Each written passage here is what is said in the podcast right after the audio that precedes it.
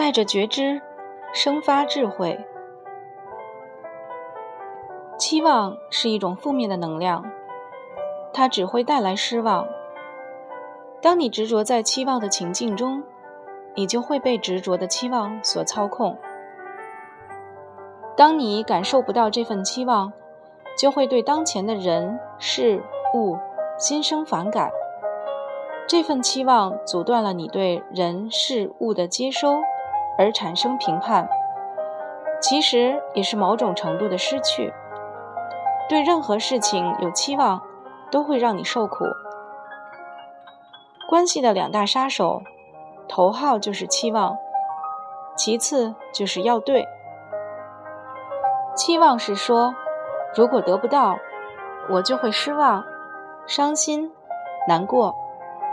要对，指的是我认为的对，所有的发生要符合我的对，否则我会难受。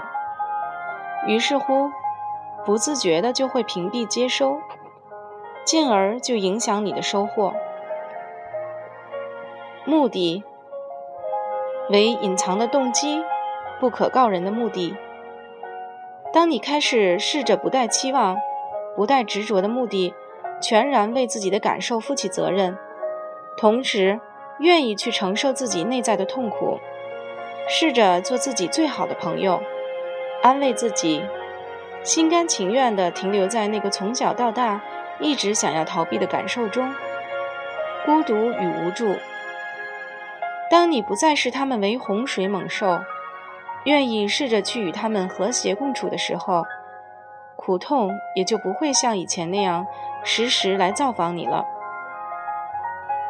诚心的接受自己的负面情绪，并且有勇气和他们在一起，不要期望别人来为他们负责。带着觉知，像演员扮演角色那样观察自己，因为苦是吃定了。带着觉知吃苦，才能生发智慧。祝福大家。在成长上收获满满，感恩大家。